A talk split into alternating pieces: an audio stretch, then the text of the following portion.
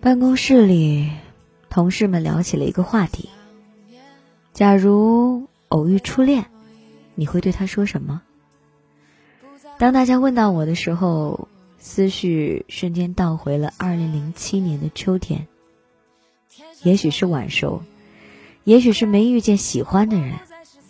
那一年已经是大二学生，不但没有谈过恋爱，还沉迷在一款网络游戏当中不能自拔。也就是在游戏当中，认识了阿北，就那么自然而然的从虚拟的网络世界走进了现实。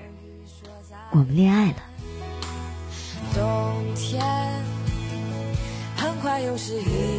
刚毕业的他，在距我二百六十公里的另一座城市上班。异地恋是辛苦的，可也是甜蜜的。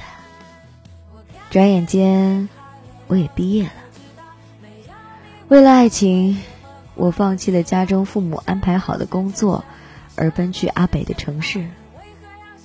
那时候。阿北正面临着工作的转正，不太好请假，没有时间陪我。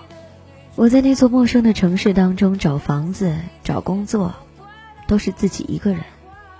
我都有点忘了，在繁华的大城市当中，坐错过几次车，走错过几次路，而凭借着爱情的力量，我终于把自己安定了下来，并且找到了一份离阿北最近。而且还不错的工作，大家都以为终于有了圆满的结局，我也是这么认为的。没有了你的日子，我过得更快活。一年后，我们分手了。确切的说，是阿北干脆利落的和我分手。他说：“我不能为了老婆气死老娘。”这一年中发生了很多事情。原来他家庭条件很差，父母都没有工作。他把每月的工资分文不少的全部交给他的父母。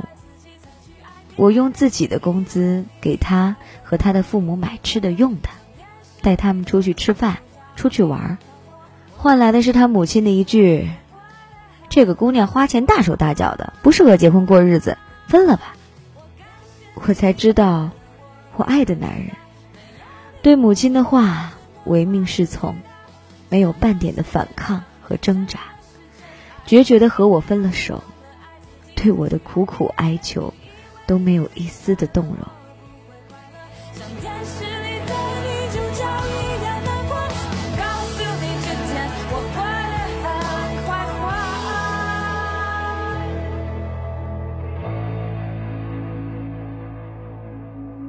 时间是治疗心伤的良剂，如今可以怀着一颗平静的心回忆过去，很淡然。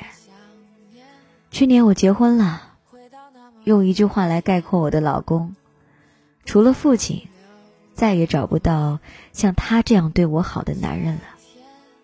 听朋友说阿北至今还单身，我从心里祝福他吧。感谢你当年不娶之恩，不然。我也不会遇到现在这么好的老公，这就是同事问我的话题。假如偶遇初恋，你会对他说什么？这是我平静之后的答案。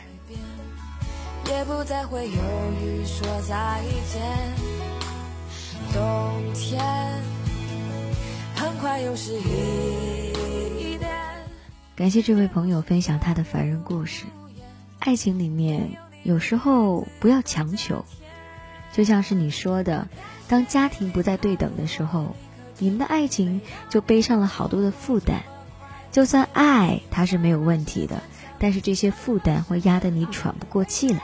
因为爱，你可以迁就他，可是那些你不爱的人，凭什么给你那么多意见？慢慢的，你的心态就会失衡。所以，结婚确实是两个家庭的事儿，千万不要觉得就是两个人的事儿。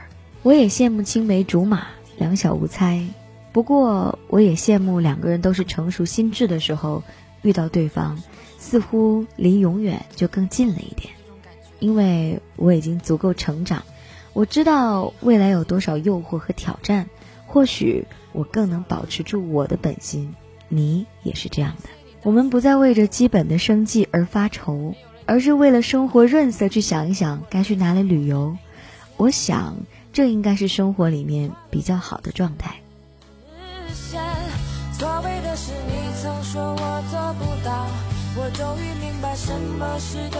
如果你也想分享你的凡人故事，可以在新浪微博搜索 DJ 白雪，在私信整个发给我你的故事，八百字左右最合适。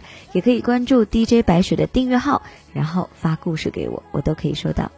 今天的故事就这样，明晚见喽。